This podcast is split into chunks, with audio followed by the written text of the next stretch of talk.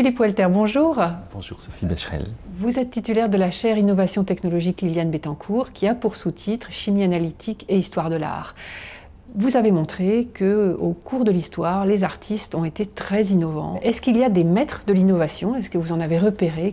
Alors quand on fait cette recherche pour comprendre cette euh, technologie de, de l'art, on va s'intéresser à certains peintres en effet qui ont été plus plus au contact de scientifiques ou plus réfléchissants euh, dans des termes scientifiques. On ne peut pas s'intéresser à tous les peintres de manière évidente et certains d'entre eux ont beaucoup d'importance. Alors il y a qui?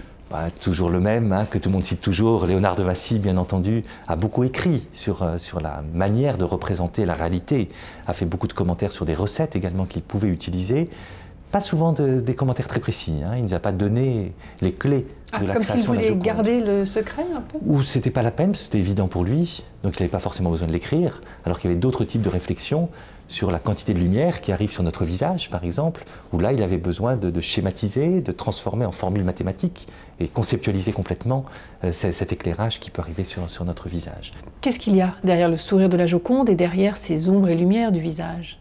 Donc il y a des couches d'une matière qu'on appelle un glacis, qui est une matière picturale qui n'est pas réellement opaque, qui est un petit peu translucide, qui est légèrement teintée, et qui, comme un verre coloré, va opacifier progressivement le visage. Donc Léonard de Vinci a su superposer des couches de ce glacis extrêmement fines, en grand nombre, donc on peut estimer sans doute de l'ordre de 15 à 20, de façon à, faire un effet complètement continu d'ombre et de lumière sur le visage, de créer un effet extrêmement subtil qu'on associe avec un terme d'historien de l'art à sfumato, qui vient de l'italien, de la fumée, parce qu'on a l'impression que tout ce visage est fait par un voile de fumée.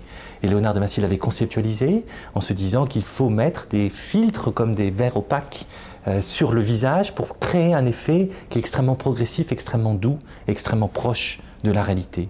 Il a idéalisé, il a cherché des pigments, et on se rend compte qu'il a modifié ces pigments au cours de ses différentes périodes de réalisation des différentes œuvres, et on arrive à décoder comme ça toute une série d'aspects euh, de sa recherche ou de sa quête de perfection dans la réalisation d'une œuvre. D'autres très grands artistes, Nicolas Poussin par exemple, qui a vécu quasiment toute sa vie à Rome, enfin toute sa vie d'artiste à Rome, était en contact avec des physiciens, des spécialistes d'optique, des mathématiciens, et a réfléchi avec eux, et en regardant ces pigments, commence à se rendre compte qu'il intègre finalement ces, ces nouvelles pensées du XVIIe siècle dans son art, dans son choix des pigments, dans sa façon de réaliser sa peinture. Et puis on peut se déplacer, au XIXe siècle, on aura encore d'autres exemples, on va voir d'autres façons encore d'accepter de, les théories de la vision, les théories des couleurs, de Chevreul par exemple, de façon à, modifier les, les, formes artistiques. Donc on peut s'intéresser à certaines périodes comme ça de l'histoire, certainement pas de la même manière à toutes. Tous les artistes n'ont pas eu les mêmes idées, la même volonté d'innovation technique. Certains ont voulu créer d'autres formes d'art sans cette innovation. Certains, pour créer leur art, pour, créer une autre forme d'art, ont eu besoin d'innovation technique.